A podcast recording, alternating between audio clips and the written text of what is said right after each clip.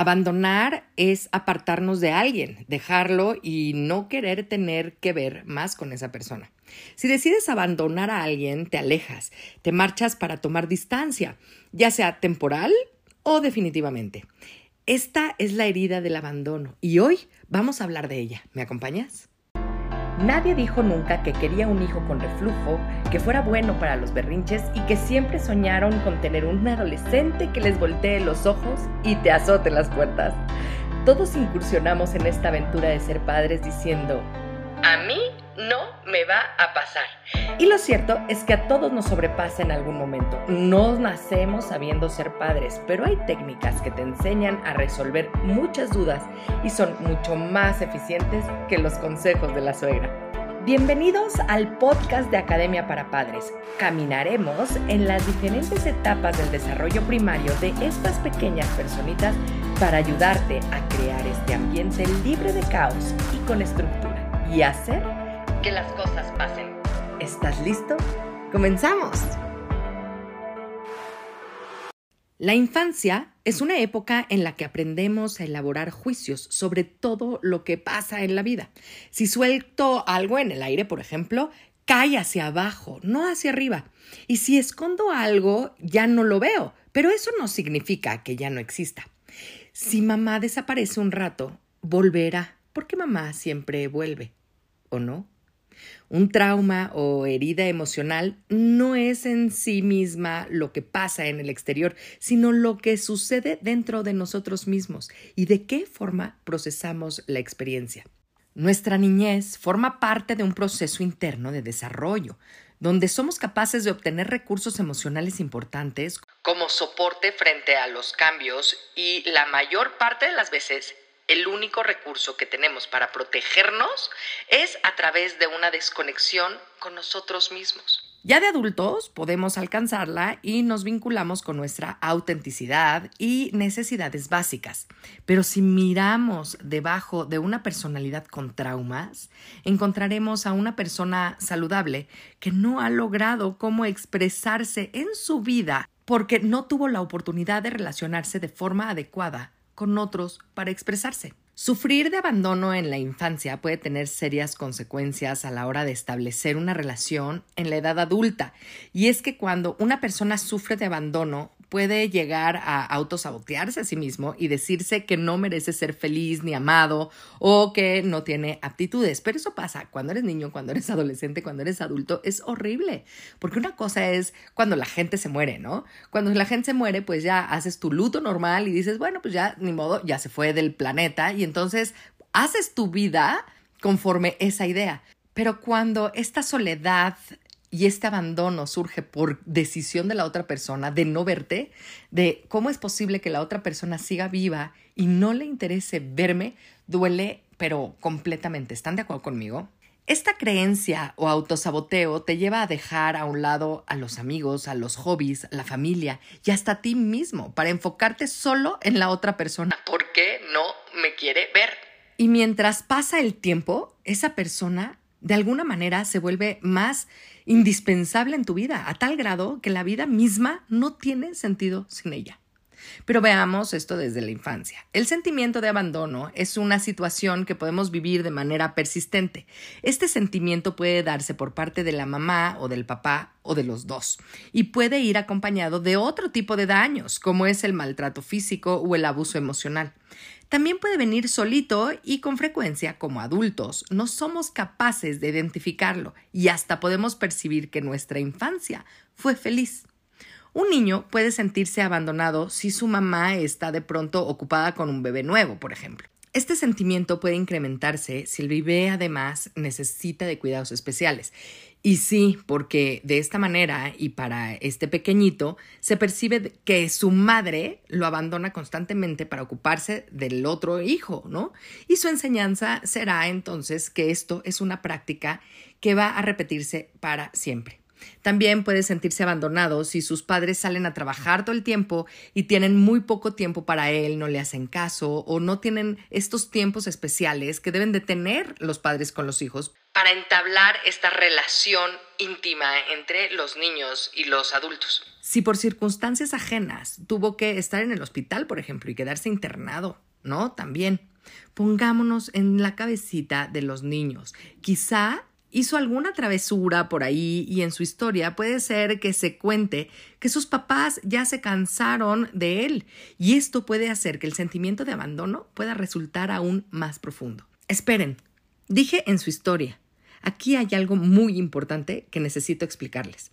La neurociencia contemporánea identifica una parte determinada del cerebro a la que se le ha llamado comúnmente el intérprete. Esta parte del cerebro se conoce como la fuente de nuestras historias, es decir, el hemisferio izquierdo de nuestro cerebro tiene la tendencia a elaborar retos que no necesariamente son reales, ¿ok?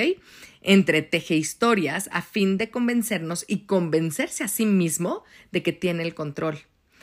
Hagan de cuenta que es como un portavoz y esa pequeña persona que escribe los comunicados de prensa y que cuenta toda una historia, como la del chiquito que está convencido de que sus papás lo dejaron en el hospital porque, por ejemplo, hizo una travesura, ¿no? Es decir, es lo que le cuenta su cerebro, su intérprete, y él así lo cree. Oigan, y bueno, si de adulto uno no tiene elementos para discernir, para distinguirlo, pues un niño con mucho menos experiencia en el hospital decide creer que sus papás le abandonaron para siempre y el dolor que experimenta en ese instante se vuelve algo importante. Y es que sí, puede comenzar a crearse una máscara bajo la creencia de que esto le ayuda a no revivir jamás ese sufrimiento. Y les voy a explicar por qué. Imaginemos esta historia en donde el niño está jugando y la mamá le dice, niño, bájate de ahí porque te vas a caer, ¿no? Esa típica frase de mamá. Vas a ver, no me vas a obedecer, te voy a dejar en el hospital, me va a olvidar, ¿no? O te voy a abandonar con el policía y no sé qué. No, no, no. Pasa el accidente. Se cae el niño se lo lleva la, la patrulla, bueno, no se lo lleva la patrulla, ¿verdad? Se lo lleva la ambulancia y llega a la ambulancia y le dice a la mamá, pero ya ves, te lo dije, pero es que ¿por qué no puedes hacer caso? Ya vas a ver, yo de veras no puede ser que tenga yo muchísimo trabajo y tú de todas formas no haces caso en lo que yo te tengo que decir y yo no tengo tiempo para estar perdiendo en un hospital y porque tú no hiciste caso y te caíste en el momento. Es una historia que se escucha en cada parque por supuesto que hay millones de mujeres que lo dicen alrededor del mundo. Ahora imagínense que eso lo sumas a que, ¿sabes qué? Pues tengo que trabajar y ahora te quedas aquí solito, que te cuidan las enfermeras.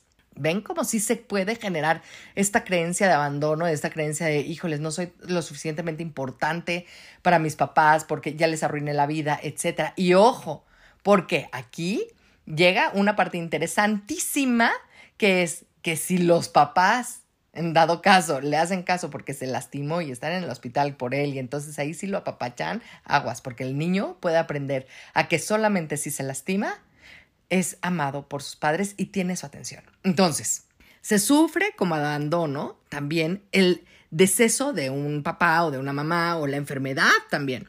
También una falta de comunicación por parte de los papás del sexo opuesto, por ejemplo, por percibir desinterés, ¿no? Cuando eh, eh, se acuerdan de esta, este triángulo edípico, en donde existe la necesidad real de un niño tener contacto con su mamá, de una niña tener contacto con su papá. Entonces, cuando no se puede dar esto de forma saludable, bien, amorosa, etcétera, con respeto, explicándole al niño también que, pues, obviamente, este, pues no pueden tener una relación más allá de padre e hijo, ¿no? Obviamente, pero que eh, existe esta complicidad, este, este amor primero. Realmente, de verdad, los niños se enamoran de nosotros, somos los, los amores más longevos que van a tener para siempre. Ustedes aman a sus papás si bien nos va, ¿no? Si no, tuviéramos, si no tuvimos malas experiencias, amamos a nuestros padres. Si tenemos malas experiencias, los dolores más fuertes llegaron por parte de ellos. Y sí, y los abandonos más grandes, y es que yo creí en ti y me dejaste, y es que yo quería y tú me dejaste.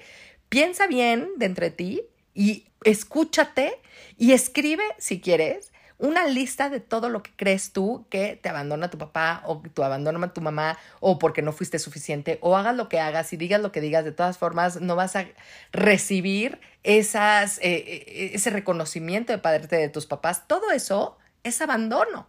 Ahora, ¿tú qué haces con tus hijos? cómo evitar ese sentimiento tan profundo que tienes tú para que no lo vivan los chiquititos. Bien, Aquí les traigo una pregunta. ¿Cuál es entonces la máscara que se crea a partir de una herida de abandono? Bueno, pues es la dependencia. Así nada más y nada menos. Sentir que no te aman lo suficiente y que tú eres la que ama más es una de las características principales de la dependencia emocional. Ah, pero acuérdate que dependiendo de la profundidad de la herida es el grosor de la máscara. Te voy a describir la máscara de un dependiente, ¿ok? Por lo general tienen cuerpo largo, delgado y encorvado, quienes padecieron una profunda herida de abandono. Es decir, su propio cuerpo tiene una manifestación de esta necesidad de apoyo. Es como ver a un chiquitito que necesita de ayuda flaco y desvalido, con ojitos tristes y brazos largos. Desde el punto de vista emocional, el dependiente dramatiza. A su lado, el más mínimo detalle adquiere dimensiones gigantescas que, por supuesto, atraen la atención hacia él mismo y que, al mismo tiempo, evitan que se sienta abandonado. A veces se invierten los papeles y un dependiente puede llegar a ser el salvador de la persona que ama o, el papá de sus hermanos, por ejemplo, o de sus propios amigos. Son medidas que nuevamente le llevan a atraer la atención y a evitar el abandono. Él cree que si le deben, o sea, si él paga eh, diciendo, mira, yo te voy a proteger y todo, por conveniencia van a tener atenciones con esta persona dependiente. ¿Sí me estoy haciendo entender? Si yo entonces soy tu superhéroe y constantemente te rescato, entonces por supuesto que eso me puede hacer importante para ti y entonces evitará que me abandones. Entonces, ¿me sigues? Muy bien. Teme a la soledad por sobre todas las cosas, pide opiniones de todo y para todo, porque no es capaz de tomar decisiones por sí mismo. ¿Y cómo no? Si pidiendo consejo recibe apoyo y atención, se siente amado y apoyado. Una persona que sufre herida de abandono profunda está dispuesta a tolerar lo que nadie más tolera, porque no quiere quedarse solo, abandonado. Así podemos encontrar, por ejemplo, a una mujer que vive situaciones de violencia intrafamiliar y se rehúsa a ponerle fin a su sufrimiento. Y es que en realidad sufre más si se abandona a su pareja que si tolera lo que vive con ella. ¿Me explico? Diferentes estudios demuestran que las experiencias adversas que vivimos en la infancia tienen gran impacto en el funcionamiento social, emocional y por supuesto físico de la persona. Esto genera una reacción en cadena contra nuestro propio organismo y por eso se puede generar condiciones físicas que se reflejan a través de algunas enfermedades o padecimientos. En cuanto a las enfermedades que padece un dependiente, estas pueden ser asma, una enfermedad que en el plano metafísico indica que la persona acepta más de lo que debería. Problemas de bronquios porque simboliza que el dependiente tiene la impresión de no recibir lo suficiente de su familia. Con frecuencia también padece enfermedades raras que exigen atención extra o incluso incurables, así como migrañas, depresión y hasta problemas de páncreas, porque su sistema digestivo es frágil. Estoy segura de que tienen la duda, ok, y como papás, ¿qué podemos hacer? Y para eso estoy yo aquí, para acompañarte en este proceso. Te recuerdo que una persona bien tratada desde su niñez, con una fuente congruente de amor y consistente con la calidad de tiempo de sus papás, puede desarrollar un buen arraigo. Te recuerdo que para eso cree Academia para Padres, porque no estás solo. Y está bien pedir ayuda, sobre todo dejarse ayudar. No tienes por qué pasar por esto solo. No es cierto que es muy fácil y que todos los niños se pueden adaptar a los papás que tienen. Si tú tienes la posibilidad de estudiar para ser papá, hazlo. De verdad, es muy fácil, muy rápido y te va a cambiar la vida. Anímate, entra a Academia para Padres. Muchas gracias por comenzar con tu camino al cambio. No dejes de compartir este canal para ayudar a los demás en su educación parental y su sanación propia. Me puedes encontrar en Facebook, Instagram y YouTube como emilyc.daumas y Academia para Padres. Únete a la comunidad para estar más cerca y poder complementar tu camino al orden y la estructura. Hasta la próxima.